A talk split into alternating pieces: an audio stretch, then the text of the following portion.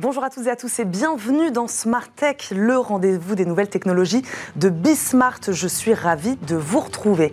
Au sommaire de cette émission, de cette édition, comment booster la compétitivité des petites structures industrielles. C'était une des promesses du plan France 2030 du président de la République. Réindustrialiser la France et redevenir une nation d'innovation. Mais pour être compétitif face aux pays en développement, la digitalisation des process est aujourd'hui indispensable. Et si les grands industriels sont déjà équipés d'une solution de gestion de cycle de vie des produits. Les PME et ETI affichent, elles, pour l'instant, un taux d'équipement d'à peine 30%. On reçoit dans une petite minute une start-up parisienne qui entend bien les aider justement.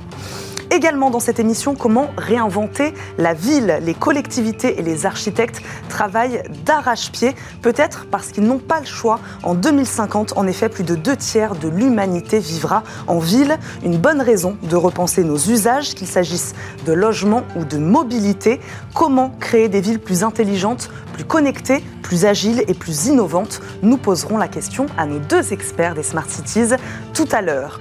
Et puis enfin, le rendez-vous avec elle, Olivia Stigari, directrice de la publication et cofondatrice des Informels, sera avec nous pour nous faire le portrait cette semaine d'une entrepreneuse de la tech, Julie Machillot, fondatrice de StoryFox. La jeune start-up a bien compris, vous verrez, les attentes des entreprises en recherche de plus d'authenticité dans leur communication, puisqu'elle propose une solution de création vidéo sur mesure et en quelques clics seulement. Mais tout de suite, je vous le disais, place à l'interview du jour.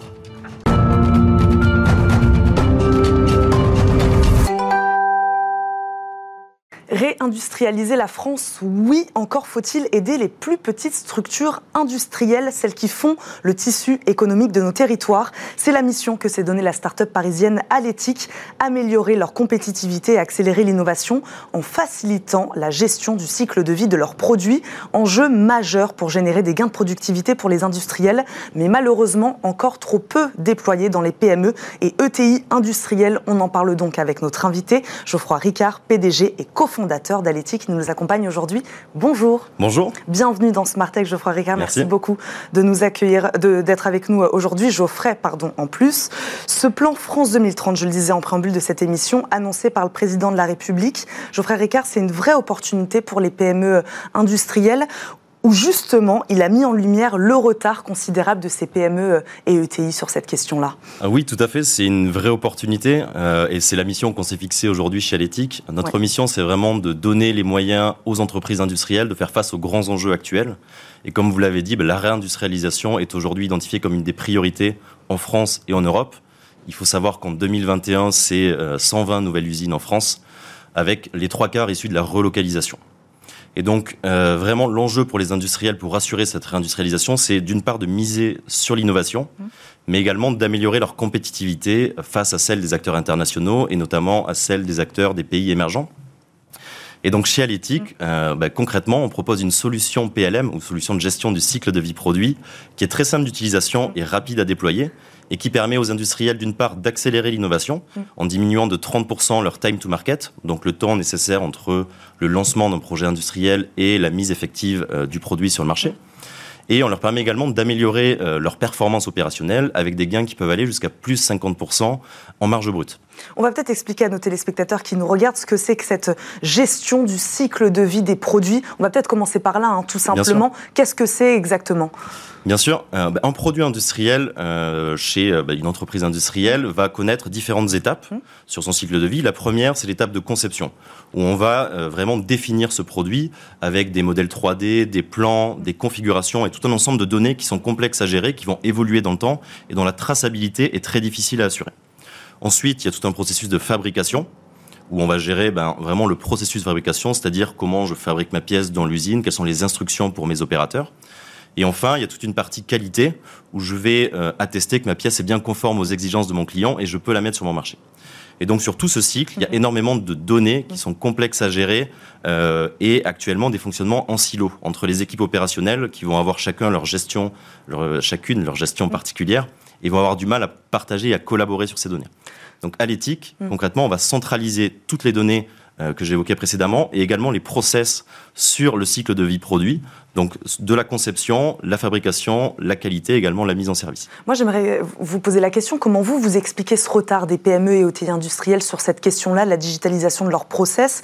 Euh, Et puis voilà, est-ce que vous faites le lien aussi avec l'actualité? Qu'est-ce qui s'est passé ces dernières années pour qu'elles en aient encore plus besoin? Peut-être aujourd'hui Voilà, si on ne se posait pas la question il y a 4-5 ans, aujourd'hui on se la pose très clairement, elles en ont besoin. Qu'est-ce qui s'est passé? Les produits se sont complexifiés, il y a aussi euh, un contexte international aujourd'hui qui est particulier. Voilà, expliquez-nous ce retard des PME aujourd'hui et ETI sur cette question et qu'est-ce qui a fait que bah, vous, vous arrivez peut-être à un moment, au bon moment aussi pour elles Oui, bien sûr. Mais pour répondre euh, à votre première question, euh, une des raisons pour lesquelles elles sont en retard, entre guillemets, en tous les cas par rapport aux très grandes entreprises, c'est qu'il y a déjà des, des, solutions sur le marché mmh. qui sont développées par les très gros éditeurs de logiciels B2B, mmh. qui sont des solutions qui sont apparues il y a quelques dizaines d'années pour les très grandes entreprises. Mmh. Euh, donc les très grandes entreprises qui ont des bureaux d'études avec plusieurs milliers de personnes et qui ont des besoins et des fonctionnements complexes. Euh, nous, aujourd'hui, notre positionnement, il est vraiment pour les fournisseurs de ces grandes entreprises, donc les fournisseurs de rang 1, de rang 2, de rang 3, qui sont des ETI et des PME industrielles qui recherchent des solutions simples, conviviales et de retour sur investissement euh, beaucoup plus rapides. Donc on vient les accompagner avec une solution très simple d'utilisation, qui va gérer tout le cycle de vie et qui va générer une adoption très forte, donc avec plus de deux tiers des employés des usines qui vont être utilisateurs réguliers de la solution. Donc, globalement, ce serait euh, le même outil, presque sauf à taille plus humaine, c'est ça qui, leur, qui serait plus adapté en tout cas à une structure plus petite Alors, c'est pas du tout le même outil, c'est un outil qui est vraiment adapté euh, aux besoins spécifiques, ces ETI et PME industriels, et donc qui est beaucoup plus simple d'utilisation. Quels sont-ils alors ces besoins spécifiques justement des bah, PME et ETI industriels? Bien sûr, le premier besoin, c'est d'avoir un outil convivial qu'on va pouvoir déployer rapidement.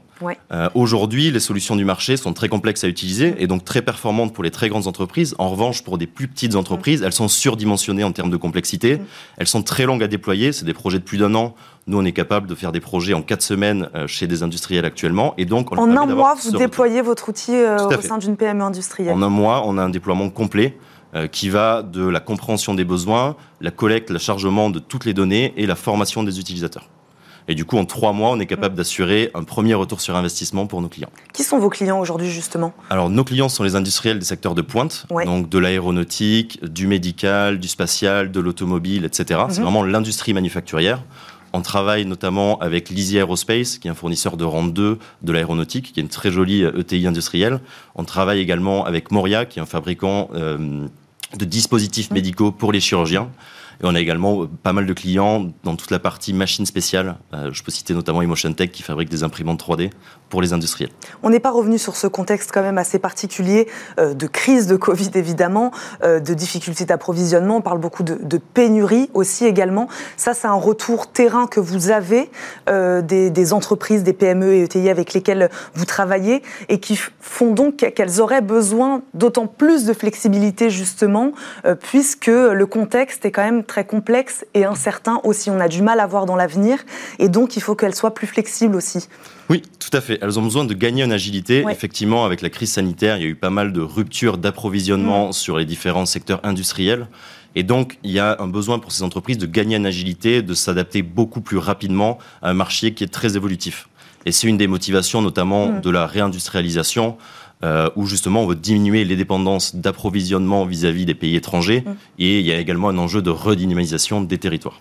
Expliquez-nous comment cette flexibilité-là, cette, cette agilité-là se transforme in fine en gain de productivité aussi pour l'entreprise. Puisqu'on parle évidemment, c'est ce qu'on disait en, début d'émission, de compétitivité. C'est ça l'objectif, c'est d'améliorer aussi leur compétitivité. Oui, tout à fait. Bah, je dirais qu'il y a deux axes. Euh, le premier axe, c'est que très rapidement, nos clients vont avoir un retour sur investissement uniquement dû au gain de temps qu'ils vont réaliser dans la gestion des données techniques.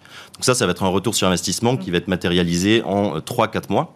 Mais après, la vraie valeur ajoutée, elle arrive euh, en suivant, en fait, où on aide les industriels à prendre le contrôle de leurs données techniques pour améliorer la qualité des produits, mhm. euh, développer l'innovation, innover plus vite, innover mieux, et du coup bah, développer leur chiffre d'affaires. Développer la qualité du produit, qu'est-ce que, qu'est-ce que ça, ça, entend ça? Alors améliorer la qualité des produits, ça entend qu'aujourd'hui il y a des problèmes de qualité euh, dans euh, la chaîne de production qui sont dus à une, des problèmes sur de la gestion de données techniques. Typiquement, je vais fabriquer ma pièce avec le mauvais indice de plan. Je vais utiliser le mauvais indice de mon instruction de fabrication. Mhm. Et donc tous ces petits problèmes qui vont arriver sur la gestion des données vont entraîner des coûts avec potentiellement des rebuts, des rectifications, mais également des pénalités de retard de la part des clients, par exemple. Euh, comment vous parlez euh, des données hein, Évidemment, vous en avez parlé à, plusieurs reprises. Comment vous, vous garantissez la protection de ces, de ces données? On sait que c'est un sujet aujourd'hui, les données, euh, surtout dans le secteur industriel. Comment vous, vous garantissez leur protection? Oui, c'est un sujet très important qui revient très régulièrement avec nos partenaires. Mmh. Aujourd'hui, on a mis énormément de mesures de sécurité et de résilience en place pour assurer une sécurité maximale et on est actuellement conforme avec la gestion de données sensibles militaires pour certains clients notamment. Je ne l'ai pas dit, mais Aléthique vient de réaliser une levée de fonds de 1,5 million d'euros, c'est ça, si je ne me trompe pas. Dans quel but? Quel est l'objectif de cette levée de fonds aujourd'hui? Alors, l'objectif de cette levée de fonds, il est double. Le premier, c'est euh, d'améliorer notre solution grâce au recrutement d'équipes techniques qui vont nous aider à développer quelques briques technologiques clés. Mmh. Je pense notamment à l'intégration encore plus fine avec les systèmes de nos clients, que ce soit des ERP ou des systèmes de conception 3D. Mmh. Et le deuxième axe, c'est le développement de briques d'intelligence artificielle pour améliorer l'interprétation des données. Ce qui va nous permettre d'une part de raccourcir encore les temps de déploiement mmh. en collectant et euh, interprétant les données de manière automatique pour nos clients, mais également d'extraire des données euh, et des indicateurs clés des données de nos clients pour permettre aux managers, bah, du coup, d'aller euh, interpréter ces indicateurs pour améliorer la performance. Donc on investit sur la technologie. Tout à fait. Euh, c'est le premier axe. C'est le premier axe. Le deuxième axe, c'est également le renforcement euh, de notre équipe commerciale pour aller générer de la croissance supplémentaire mmh. Mmh. en priorité en France, mais également de manière opportuniste en Europe, sur les gros bassins industriels, typiquement en Allemagne. parce que là, on imagine, il y a un enjeu, hein, on l'a dit, de réindustrialisation de la France aujourd'hui. On imagine que des entreprises comme vous vont bénéficier, vont profiter de ce, de ce, de ce terrain-là, de ce terrain propice euh, à l'industrie, euh, à l'industrie française. Euh, voilà, qu'est-ce que vous voyez vous dans les mois, dans les années à venir? Vous voyez la demande exploser pour votre solution à vous? Alors, mais comme vous l'avez dit, aujourd'hui, le taux d'équipement des PME et industriels en PLM, donc le mmh. logiciel de gestion du cycle de vie produit, est d'uniquement 30%. aujourd'hui, donc la marge est large Donc la marge est large, effectivement, et même chez les grandes entreprises, mmh. on a 60% de taux d'équipement, la marge est également large. Aujourd'hui, il y a un vrai besoin euh, d'améliorer l'agilité de ces entreprises, mhm. d'améliorer l'innovation pour être plus compétitif et vraiment euh, rentrer dans une transformation sur le long terme. Et donc, effectivement, il y a un contexte qui est favorable et un marché qui est en très forte croissance. Bon, bon on va s'arrêter sur ces mots. Merci beaucoup, Geoffrey Ricard, d'être venu euh, répondre à nos questions aujourd'hui dans Smartech. Je rappelle, vous êtes donc le PDG et cofondateur d'Aléthique. Merci beaucoup d'avoir été avec nous. Tout de suite, on réinvente la ville dans notre débat du jour. Comment réinventer la ville En 2050, elles abriteront 6 milliards de personnes, soit plus des deux tiers de la population mondiale. Une bonne raison de repenser nos usages, le confort, la sécurité ou l'efficience énergétique au cœur des enjeux de nos villes de demain. Des enjeux et des outils technologiques à leur service, bien sûr. Deux experts terrain des Smart Cities nous accompagnent aujourd'hui pour ce débat. Quentin Barren nous accompagne, cofondateur de Wintix. On prononce Wintix? Wintix, exactement. C'est ça, exactement. Bonjour. Bonjour. Entreprise qui développe le logiciel d'analyse automatique de vidéos City Vision. On va en parler évidemment. Merci d'être avec nous aujourd'hui. Merci de Dans Smart Tech. Manal Rajdi nous accompagne également. Bonjour. Bonjour. Merci beaucoup de nous accompagner aujourd'hui également. Architecte, gérant et fondateur de Oxo. Architecte, merci beaucoup à tous les deux d'être là.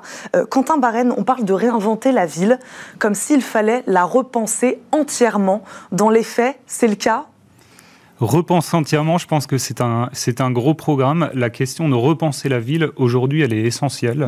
Parce que pendant très longtemps, les villes ont été des, des lieux d'attraction, des pôles économiques où il y avait du boulot, des pôles culturels, des pôles de loisirs.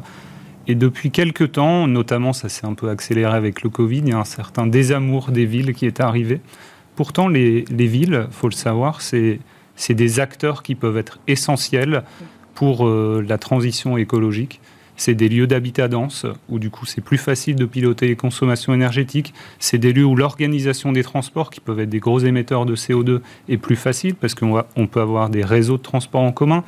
C'est euh, des villes denses, c'est aussi un bon moyen de lutter contre l'artificialisation des terres agricoles. Mhm. Donc il y a un gros enjeu de repenser cette ville pour que les villes soient à nouveau attractives, mhm. que les gens ont envie d'y habiter, que les villes soient à la fois des lieux agréables à vivre et des lieux sobres en termes de consommation d'énergie.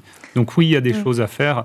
Ça, ça tient plutôt de, on va dire aujourd'hui, d'ajustement, de nouvelles façons de penser, de nouvelles façons d'aménager, plus que de la révolution. Notamment la ville du futur, je ne pense pas que ce soit une ville futuriste, c'est une ville agréable à vivre et sobre en énergie. C'est ça l'intéressant de cette, euh, ce mot-là d'ajustement. Manal Rajdi, les bases, les fondations actuelles d'une ville, je ne sais pas, on peut prendre l'exemple de Paris, mais c'est un avantage pour l'architecte, par exemple, que vous êtes, c'est-à-dire on ne repense pas entièrement la ville, on, on s'adapte à ce qu'elle nous offre déjà aussi.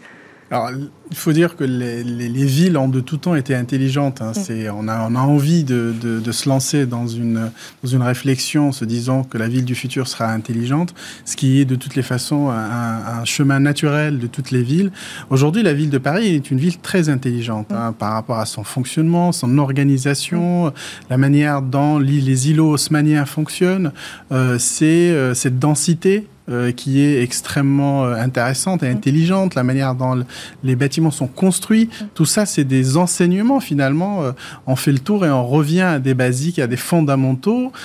construire en bois, en pierre, construire des infrastructures à côté de là où on habite, le travail, l'évolutivité aussi du bâtiment haussmannien est extrêmement euh, facile, contrairement aux bâtiments euh, modernes. Donc euh, oui, c'est un terrain de jeu qui est incroyablement passionnant de, se replonger dans cette qualité-là et d'essayer de la faire réémerger par des projets qui sont à la fois sensibles à, l'environnement et aussi très économes en énergie et en consommation, parce que c'est ça aussi l'objectif des, villes futures, c'est de, de, faire en sorte qu'il y ait une projection euh, qui soit raisonnable en consommation carbone. Et ça, c'est un vrai défi. C'est une contrainte avec laquelle euh, vos deux organisations doivent, euh, doivent travailler, doivent évoluer avec cette sobriété énergétique. C'est important. Bien sûr, nous chez Wintix, on travaille sur le sujet de l'intelligence artificielle, en particulier l'analyse automatique de vidéos pour produire des statistiques qui mm. vont servir à mieux piloter les villes. Il faut savoir que l'IA, ça peut être une discipline qui est assez consommatrice en énergie. Mm. Nous, dans notre produit CityVision, on a pris ça comme une hypothèse de travail qui est qu'on veut faire de l'IA de façon euh, raisonnée mmh. en termes de consommation énergétique. Donc notre logiciel, pour être très concret, il est hébergé dans un mini boîtier qui consomme 12 watts. 12 watts, c'est rien du mmh. tout. Et avec ce petit boîtier de 12 watts, ça permet aux villes de disposer de tout un tas de données pour comprendre comment s'organisent les flux de mobilité, euh, comment on peut mieux piloter euh, une infrastructure cyclable, euh, des trottoirs, quelle place on doit donner à chaque mobilité. Et, oui, je pense que dans la conception des produits et des, et des, initiatives qui sont déployées par les villes, il faut tenir compte dès le début de cette composante énergétique. On va revenir évidemment dans le détail de votre, de votre solution, mais ça j'imagine que c'est peut-être une question que se posent les gens qui nous regardent là, c'est-à-dire sobriété numérique énergétique, c'est envisageable lorsqu'on parle d'une ville euh, plus connectée, plus intelligente, avec plus d'outils tech à sa disposition. Euh, c'est faisable, Manal Rajdi? Plus de technologie ne veut pas dire euh, plus polluante. C'est possible de faire. D'abord, si on veut faire une ville qui soit sobre énergétiquement, il faut d'abord que la ville elle-même soit conçue et pensée de façon écologique. La technologie vient après. Euh, c'est euh, moi je milite pour que les bâtiments soient eux-mêmes intelligents mm. et soient eux-mêmes dans leur manière de, conception, dans la manière dont ils sont réalisés, euh, dans leur bilan carbone, avant que la technologie n'intervienne. Quand on compte sur la technologie qui évolue tous les 3, 4, 5, 6 mois, on fait en sorte que les bâtiments soient tout de suite obsolètes quand on les, quand on les construit. Donc il faut d'abord qu'il y ait une... Qu'est-ce qu'un bâtiment intelligent alors Alors d'abord c'est une, une, une, une, une pensée et surtout une conception bioclimatique dès le départ. Il faut savoir qu'un bâtiment doit être euh, avec des matériaux écologiques euh, construits.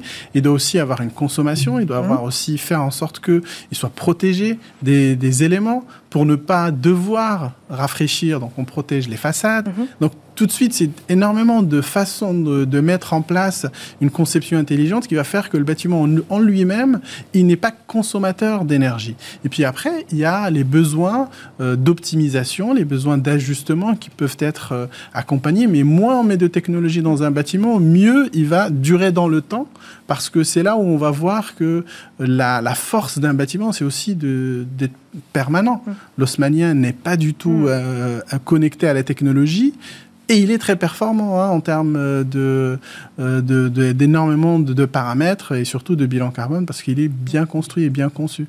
Donc il faut éviter de, de, dire que la ville de demain, c'est une ville technologique. C'est pas vraiment ça. C'est une ville qui est accompagnée par la technologie. Et c'est là où on arrive à optimiser énormément de facteurs dans la ville. Et ça, je pense que c'est un peu la, la force de, de, la ville de demain. Quentin Barène, vous êtes d'accord avec ça? La technologie, non pas pour la technologie, mais au service donc d'une ville là aussi encore plus intelligente. Oui, exactement. C'est pour ça que tout à l'heure, je disais que la ville de demain, pour moi, elle n'est pas futuriste. La, ville de demain, c'est des technologies qui vont servir un, but, un mm. objectif, en l'occurrence, euh, à mon sens, des lieux agréables à vivre, mm-hmm. qu'on doit animer, et, euh, des lieux euh, sobres en consommation énergétique. Et la technologie, elle va aider à mieux piloter au mm. quotidien, via tout un tas d'initiatives, des villes qui sont globalement des infrastructures existantes. Une ville, c'est composé de quoi? C'est composé de bâtiments, mmh. donc on en a beaucoup parlé, c'est composé de réseaux, des réseaux de transport, des réseaux d'énergie, des réseaux de télécommunications, mmh. tout un tas de choses qui structurent une ville aujourd'hui. Et la technologie, elle va venir en surcouche au-dessus de tout cet existant pour mieux piloter et optimiser la façon dont on gère cette ville. Expliquez-nous justement comment vous est venue l'idée, vous, de ce logiciel CityVision, CityVision, je ne sais pas comment vous le prononcez. Voilà, expliquez-nous comment, comment est venue l'idée, puisque là, vous parlez en effet de cette difficulté ou non à, combiner tous ces enjeux-là, mmh. de mobilité, de logement, de sécurité et d'efficience énergétique. Ça fait beaucoup de choses à, gérer et à combiner. Alors, avec CityVision, on ne peut pas tout faire, mmh. mais on se focalise sur certains sujets. En l'occurrence, nos sujets de prédilection, c'est la gestion des flux de mmh. mobilité en ville et la propreté urbaine. Qui va être importante puisque je le disais, en 2050, deux tiers de la population euh, mondiale qui vivra dans les villes, la gestion des flux semble en effet être un, point important sur lequel il faut travailler. Exactement, d'autant que les villes sont des lieux assez denses avec un, espace euh, public qui est limité et des, modes de déplacement qui sont multiples. Il y a des piétons, des vélos, des scooters, euh, des bus, des voitures, et donc il faut donner sa place à tout le monde pour que chacun puisse se déplacer. Notre idée de base avec CityVision, elle était de capitaliser sur les très nombreuses caméras qui sont déjà déployées dans les villes. Il y en a énormément qui historiquement sont installées pour des sujets de sécurité. Et nous, on a voulu aller donner des nouveaux usages à ces caméras. Le premier a été euh, le comptage des mobilités. Parce que compter, dans une ville, les flux, euh, c'est une discipline de base qui sert à beaucoup de choses. Ça sert à mieux aménager les villes, mmh. parce qu'on comprend comment utiliser, par quelle typologie de, de mode de déplacement. Donc mieux comprendre permet de mieux aménager. Ça permet aussi de mesurer euh, l'impact d'un nouvel aménagement. Mmh. Ça permet aussi de piloter en temps réel une ville. Parce que si on sait compter combien il y a de piétons qui attendent pour traverser un carrefour, s'il y a beaucoup de piétons et peu de voitures, on peut accélérer le passage du feu piéton au vert. On peut piloter dynamiquement les, euh, les, candélabres d'éclairage public. Donc tout ce qui est mesure de ce qui se passe dans une ville, c'est une donnée de base qui sert à plein d'initiatives pour mieux piloter cette ville. Et cette donnée, on ne la collectait pas avant? Cette donnée... On ne la mesurait pas? Soit on la collectait très peu. Oui soit on l'a collecté avec euh, d'autres méthodes mm. qui prennent pas en compte la multiplicité des villes aujourd'hui. Pour donner un exemple très précis, le comptage des véhicules motorisés, ça existe depuis très longtemps dans les villes. Ça fait au moins 30 ans qu'il y a des boucles magnétiques dans la chaussée qui comptent les mm. voitures. Aujourd'hui, la voiture, c'est plus le mode de déplacement qu'on a envie de favoriser le plus dans les villes. Avec une technologie comme la nôtre, on peut différencier un piéton, un vélo, une mm. trottinette, un scooter, une voiture. Euh, et, donc on peut donner à chacun la place qui est la sienne dans la ville. Dans quelle ville vous l'avez déployée pour l'instant, cette solution-là? À Nice, je crois, d'abord? Alors CityVision s'est déployé dans 34 villes en France. La toute première, ça a été la ville de Paris, mmh. qui est euh, typiquement une ville très dense, où il y a beaucoup d'enjeux de, partage mmh. de l'espace public et de compréhension des flux de mobilité. On l'a déployé euh, pas très loin à Neuilly-sur-Seine. Beaucoup plus récemment, on l'a déployé dans la ville de Nice. Mais en tout, c'est 35 collectivités qui travaillent avec nous.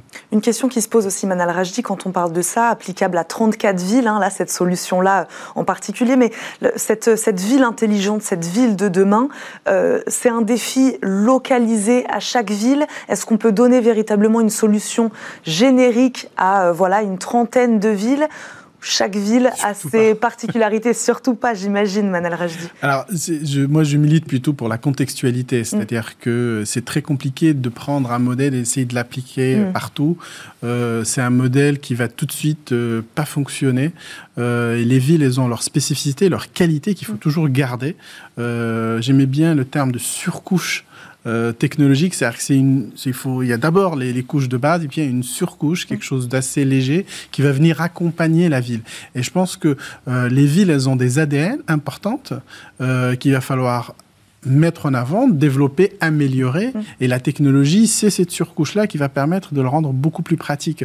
Et la vision globale dont vous parliez, je pense que c'est important euh, de penser les territoires et penser euh, les pays comme euh, avec des objectifs mmh. chiffrés, calculés. On en a parlé tout à l'heure. Je pense que c'est important de, de, de, se dire que si on a une ambition pour la décarbonation de la France, il ne faut pas être sur des petites micro-expériences. Il faut mmh. avoir une vision globale sur la décarbonation donc là, c'est une vision d'État, une vision politique, une vision, des collectivités. il faut avoir une vision des collectivités, des territoires, mm. et de se dire, voilà, on a un objectif et il faut l'atteindre. Et pour l'atteindre, il faut avoir des données chiffrées, il faut avoir des données, des objectifs chiffrés, et il faut avoir des, des, des, raisons d'y arriver et des mm. méthodes d'y arriver.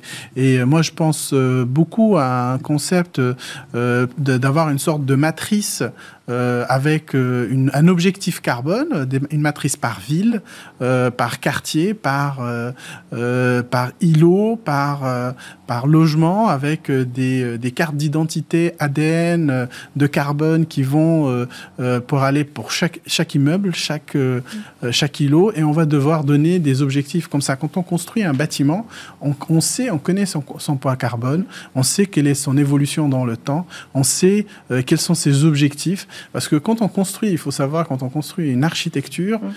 c'est le poids carbone, ce n'est que entre 40 et 50% C'est l'usage du bâtiment derrière mmh. qui fait toute la différence. Donc même les bâtiments les plus intelligents, les plus écologiques, dans le temps peuvent dériver et ne pas être bien utilisés. Et, donc c'est pour ça qu'avoir une carte d'identité par bâtiment ou et euh, sur un ensemble d'îlots va permettre aussi d'avoir des objectifs chiffrés ce qui va donner aussi une vraie visibilité. Et euh, pour euh, des gens comme mon camarade, ils vont avoir aussi une capacité de calcul mm. et de savoir, voilà, on dérive, on dérive pas, parce qu'on nous dit 3-4 degrés en 2050, c'est terrifiant, mais on ne sait pas aujourd'hui quels sont les moyens d'arriver à baisser. C'est pour ça que moi je dis il faut donner des, une, un objectif chiffré avec une vraie matrice qui va nous permettre d'atteindre ces chiffres. Bah justement, Manal Raji, donnez-nous un exemple concret, comment ça se retranscrit justement sur les nouveaux projets sur lesquels vous travaillez, par exemple avec les collectivités? Je sais que vous travaillez sur un projet d'arbre de vie, c'est ça, à Créteil notamment.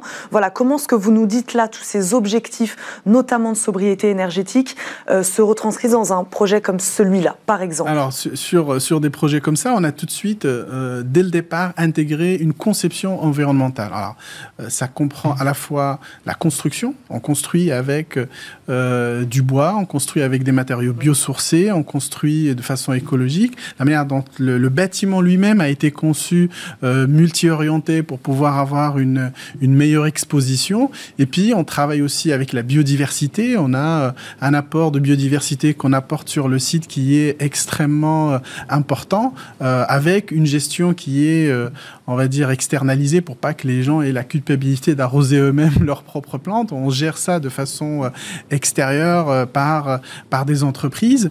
Et puis surtout, on se donne un objectif chiffré sur le poids carbone de ce, de ce complexe qui va être finalisé dans trois ans, deux ans et demi, trois ans. puis après, on va monitorer à la fois la biodiversité, les usages et se dire, voilà, ça c'est les objectifs qu'il faut atteindre. Il faut pouvoir euh, être capable de, de, les maintenir et avoir cette qualité de vie, mmh. parce qu'on propose à la fois la qualité de vie dans cette architecture-là, mais aussi on se propose des objectifs qui sont euh, plutôt chiffrés. Donc c'est ça aussi, se dire une architecture responsable, c'est aussi une architecture qui se donne aussi des objectifs au-delà de là, ce qui est presque standard aujourd'hui euh, la, construction environnementale et écologique. Quentin Barren, même question. Comment, comment on travaille dans, une entreprise comme la vôtre avec les collectivités, justement, puisque l'architecture euh, a un lien avec aussi ce que vous faites. Si on construit des bureaux, il va y avoir du flux voilà, de salariés qui vont se déplacer à, tel moment-là. Si on construit des logements, voilà. Comment vous, vous travaillez aussi avec cette architecture de la ville, avec ces collectivités-là? Oui, alors c'est, cette question est intéressante et ça me permet de revenir sur un point que je trouvais très, mm. important, qui est la notion de conception et d'utilisation.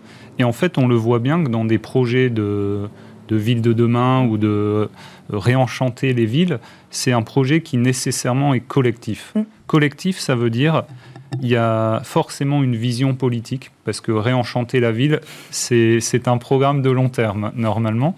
Il y a aussi euh, les, les, usagers de ces villes. Et dans la notion d'utilisation, on le voit bien que l'usager est au cœur de la façon dont il va s'approprier les nouvelles choses qui sont proposées dans les villes. Sur un bâtiment connecté, est-ce qu'il va se l'approprier? Est-ce qu'il va euh, euh, s'appuyer sur euh, des capteurs, des choses qui, permettent de mieux régler son chauffage, sa climatisation? Et ensuite, bien sûr, il y a ce qu'on peut appeler les offreurs de solutions ou les prestataires, donc des architectes, des sociétés de mmh. construction, des sociétés plus technologiques comme la mienne. Et donc, ces projets de, de villes du futur, nécessairement, ils sont collectifs. Mmh. Après, nous, comment on s'intègre dedans? Bah, euh, c'est une approche très partenariale. Nous, on travaille très généralement avec euh, des villes, j'en ai cité quelques-unes, mais euh, ce travail avec une ville, il s'appuie aussi souvent sur ce que nous on appelle des intégrateurs systèmes, donc des sociétés qui sont spécialisées dans le branchement de solutions technologiques dans les villes. C'est historiquement des grands groupes issus du BTP ou de l'électricité, des, sociétés comme, comme Engie, des sociétés comme SPI, Vinci, Eiffage, j'en passe. Donc euh, cette relation, euh, elle, est, elle est importante. Euh, enfin, il est important de tisser des liens dans un écosystème existant.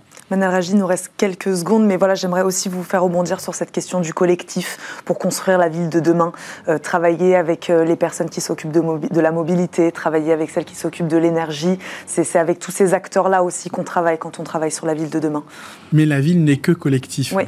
Et euh, effectivement, l'efficacité de cette ville, c'est de s'appuyer sur les bons acteurs, avoir dès le départ dans la conception euh, intégrer les mobilités douces, euh, faire en sorte que euh, les filières euh, aussi de construction matériaux biosourcés sont, sont autour de la table, les, les politiques, les usagers, tous les acteurs font que cette ville peut devenir dans un futur proche, un futur désirable, écologique. Et l'ambition je pense, de, de tous, c'est d'y arriver et se donner surtout les moyens. Mais aujourd'hui, je pense qu'on n'a pas vraiment le choix. On y va de façon très sereine vers cette, euh, cette, euh, cet avenir euh, écologique. maintenant, il faut trouver juste l'articulation la, meilleure pour y arriver le plus facilement possible. Les usagers, je rebondis juste sur ce que vous dites, il nous reste quelques secondes, mais les usagers, on leur pose la question sur ce qu'ils veulent demain aussi dans, ils sont, dans, la ville ils, sont beaucoup plus moteurs, ils sont beaucoup plus engagés. Je vois les nouvelles générations, par exemple, ma fille est extrêmement mmh. engagée sans que je la pousse parce que ils comprennent aussi les enjeux et ils savent que ça ne peut pas venir que de l'extérieur. Il faut aussi que ce soit une envie. Et quand on propose un projet environnemental, écologique à, des, euh, à des clients, à des utilisateurs, ils vont tout de suite y aller. Ils n'ont plus envie de vivre dans le passé. Et ça, je pense que c'est aussi positif pour tous. On leur pose la question aux usagers sur ce qu'ils veulent, on terminera, euh, on terminera là-dessus. C'est intéressant aussi de leur poser cette question-là. En l'occurrence, euh, nous, avec notre solution, on ne leur pose pas la question, mais en revanche, on mesure ce qu'ils font. Et donc, ça permet, dans, dans, la conception, de prendre en compte euh, leur comportement et mmh. l'usage qu'ils ont de la ville. Merci beaucoup à tous les deux d'avoir répondu à nos questions aujourd'hui dans Smart Tech. Quentin Barren, je le rappelle, vous êtes le cofondateur de Wintix et Manal Rajdi, architecte, gérant et fondateur de Oxo Architects. Merci beaucoup à tous les deux d'avoir été avec nous. Merci à vous de nous avoir suivis. C'est pas complètement fini. On se retrouve tout de suite après une courte page de pub.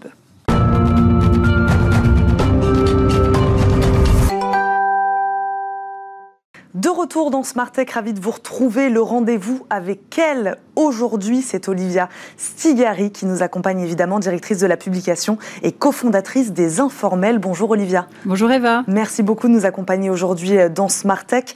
Aujourd'hui, vous êtes venue nous parler d'une entrepreneuse, d'une entrepreneur, Julie Machio, CEO et fondatrice de StoryFox. Je le disais tout à l'heure en préambule de cette émission, une start-up positionnée sur une solution qui permet en gros d'automatiser le montage des vidéos pour les entreprises. Expliquez-nous pourquoi vous avez pensé à elle, Olivia, aujourd'hui. Tout à fait. Alors en fait, j'ai rencontré Julie Machio euh, lors du Viva Technologie qui a eu lieu à Paris le mois dernier. Et en fait, elle, m'a tout de suite séduit parce que euh, on a échangé. Moi, je vais toujours à la découverte euh, de nouvelles pépites euh, lors de ce salon. Et elle était là en short, en t-shirt, avec ses équipes. Vraiment, on avait l'impression que c'était une partie prenante de ses équipes. Et elle m'a expliqué tout de suite qu'elle était serial entrepreneuse.